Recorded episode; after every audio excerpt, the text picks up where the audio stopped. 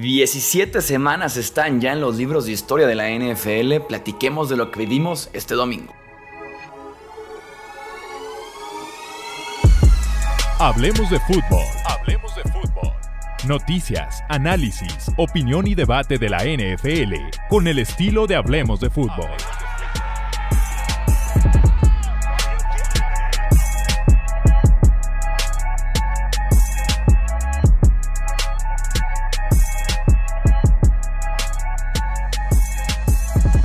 ¿Qué tal amigos? ¿Cómo están? Bienvenidos a una edición más del podcast de Hablemos de Fútbol. Yo soy Jesús Sánchez. Sí, estoy un poco ronco. Estoy un poco enfermo. Afortunadamente me hice hoy en la mañana prueba tanto de la influenza como del COVID. Estoy negativo, estoy sano, estoy a salvo. Vamos platicando de lo que fue el domingo de la semana 17 de la NFL, eh, porque tengo muchas cosas que platicar de lo que fue la actividad de la NFL. Antes que nada, quiero platicar del partido que tuvimos en Las Vegas entre 49ers y los Raiders. Sobre todo porque tengo dos temas que hablar de este partido, ¿no? El primero, y por ahí lo ponía en Twitter, arroba Chuy Sánchez-bajo, por si no me sigues todavía. Eh, creo que Nick Bosa debería recibir algunos votos para ser MVP de la NFL. No creo que vaya a ser el MVP. No estoy diciendo que merezca ser el MVP. Simplemente estoy diciendo que debería recibir algunos votos, sobre todo porque este año eh, los periodistas no solamente tienen que votar por un jugador, tienen que dar ya una serie de votos. Entonces creo que puede recibir por ahí un cuarto, quinto, sexto puesto Nick Bosa sin ningún problema porque creo que lo merece. El impacto que tiene semana a semana es increíble. Juega en la mejor defensiva de la NFL y que aparte incluso en un mal partido para la defensiva, el tipo presiona al coreback lo golpea para que se quede corto y San Francisco gane el encuentro por esa intercepción que provocó eh, en un año flojo, entre comillas flojo en la carrera por el MVP, porque no tenemos ese tipo de temporada de 50 o más pases de touchdown de un coreback, de 5.500, 5.800 yardas aéreas, o sea, no tenemos ese tipo de, de temporada, un invicto, un equipo con una sola derrota, no sé. Por eso digo, un equipo, un año flojo, entre comillas, para ser MVP. Creo que Bosa merece por ahí algún voto en esta carrera. Y el siguiente punto que quiero decir sobre este partido de San Francisco contra Las Vegas, eh, Jared Stitham se mandó una actuación de lo más improbable que vamos a ver este año en la NFL. No habíamos visto nada más que desgracias por parte de Stitham en su tiempo que estuvo en New England y se mandó el mejor partido para un coreback este año contra la mejor defensiva de la NFL que es la de San Francisco. Y yo aquí decía en la previa que el tipo no iba ni cruzar medio campo y terminó haciéndoles que treinta y tantos puntos, ¿no? Y yéndose a tiempo extra. Entonces sí, un partido sumamente improbable. Si me preguntas, me mantengo con lo que pienso de Jarrett Stephen y no esperaría que tenga un partido igual de bueno en semana 18, ni que sea considerado para ser quarterback de Raiders la próxima temporada. Creo que me parece un tipo que es un suplente en la NFL, pero tuvo un gran, gran domingo en contra de San Francisco. Vayamos a la tundra, vayamos a Green Bay a platicar del mejor esquinero de la NFL, el señor Jairi Alexander.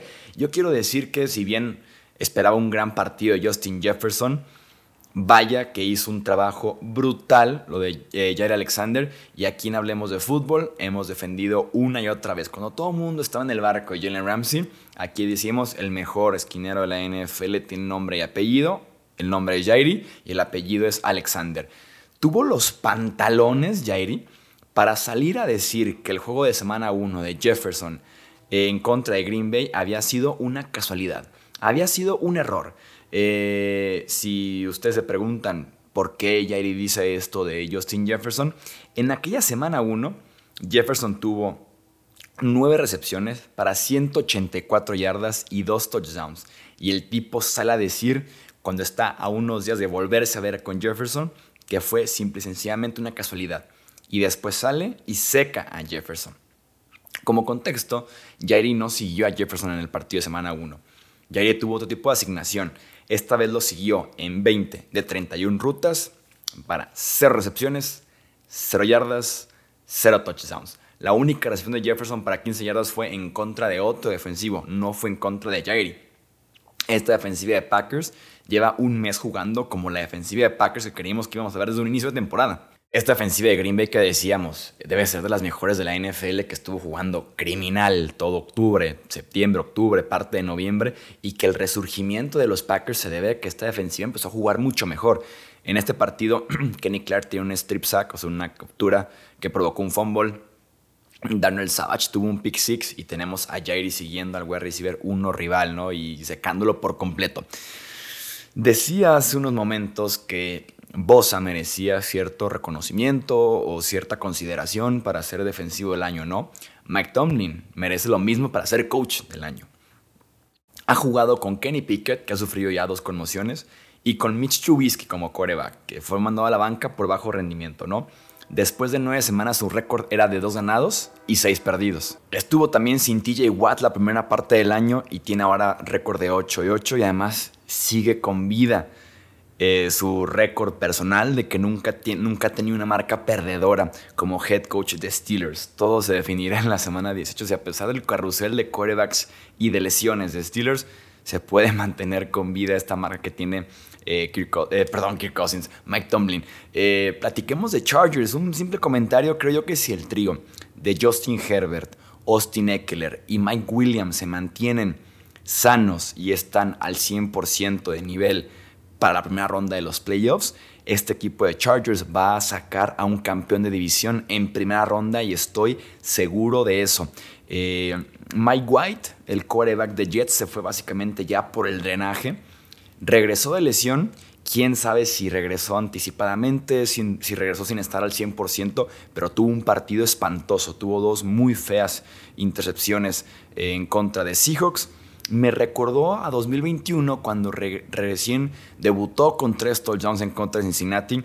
Salió al partido siguiente lesionado y cuando regresó también lanzó cuatro intercepciones. Eh, por lo menos creo yo, Nueva York liberó posibles dudas de si Mike White era o no el futuro de esta franquicia, ¿no? Ahora los Jets podrán centrarse, ya eliminados, en ir por Derek Carr, que creo yo es la mejor opción que de momento puedo verles a este equipo de Nueva York, ¿no? Eh, manteniéndonos en la gran manzana, pero con el otro equipo de Nueva York, el que sí está en postemporada, Brian Dable lo volvió a hacer, ¿no? El tipo reparó, el tipo eh, trabajó y de verdad que hizo maravillas con Josh Allen en Buffalo. Ahora está haciendo lo suficiente para poder hacer a Daniel Jones un quarterback más que decente, más que aceptable, un quarterback bueno y que tiene este equipo en Nueva York en la postemporada, Brian Dable como head coach de los Giants, ¿no? Eh, Daniel Jones está estableciendo marcas personales en, en porcentaje, pases completos con 67%, récord en yardas aéreas, yardas terrestres, y me encanta esa estadística. Eh, entregas de balón de Daniel Jones por temporada. 2019 como novato tuvo 23 entregas de balón. 2020, 16. 2021 solamente 10 y en 2022 ya redujo ese número a 8. Y eso es trabajo de Daniel Jones junto a Brian Dable, el head coach de estos Giants, ¿no? Eh, como último comentario, en el momento perfecto reapareció la conexión Brady Evans, Tom Brady y Mike Evans, sobre todo en pases largos. Era frustrante esta ofensiva ver tanto pase corto, corto, corto, después de que veníamos de un 2020 y 2021 en el que Brady estuvo lanzando largo, en el que fue vertical, teniendo a Bruce Arians eh, mucho más cerca, ¿no? Esta vez eh, ha sido todo muy corto, sobre todo porque la línea ofensiva no le ha dado nada de tiempo.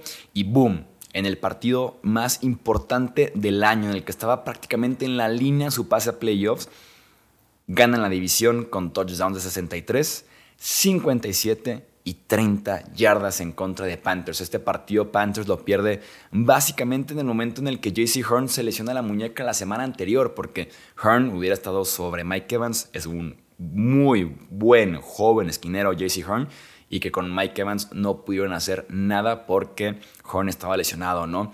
Antes del domingo, de 67 pases de Brady a Mike Evans, solamente uno había sido para más de 50 yardas y tuviste por lo menos dos más este domingo, además de otro de 30 yardas. Platicaremos ya de la semana 18, escenarios, simulaciones muy probablemente. Eh, sobre todo aquí sacar la calculadora y ver combinaciones y demás para ver qué playoffs nos pueden quedar. Pero eso sí, puedo decirlo de una vez, muy injusto que la NFL ponga a jugar a los Jaguars el sábado, habiendo jugado el domingo pasado, contra Titans, que sí jugó ellos desde el jueves anterior. Tres días de diferencia de descanso en la semana 18 para definir una división. Mm, me deja muy incómodo eso y eso que ni soy fan de los Jaguars, ni siquiera trabajo para ellos, ni siquiera me quiero imaginar cómo se sienten ellos. Pero bueno, Vamos a dejar hasta aquí este episodio de repaso de lo que fue el domingo de la semana 17. Tendremos, ya saben, más contenido a lo largo de toda la semana aquí en Hablemos de Fútbol. Yo soy Jesús Sánchez, no olviden dejar un like, suscribirse y compartir esto con otros amantes de la NFL. Esto es Hablemos de Fútbol. Hasta la próxima. Gracias por escuchar el podcast de Hablemos de Fútbol. Para más, no olvides seguirnos en redes sociales y visitar hablemosdefutbol.com.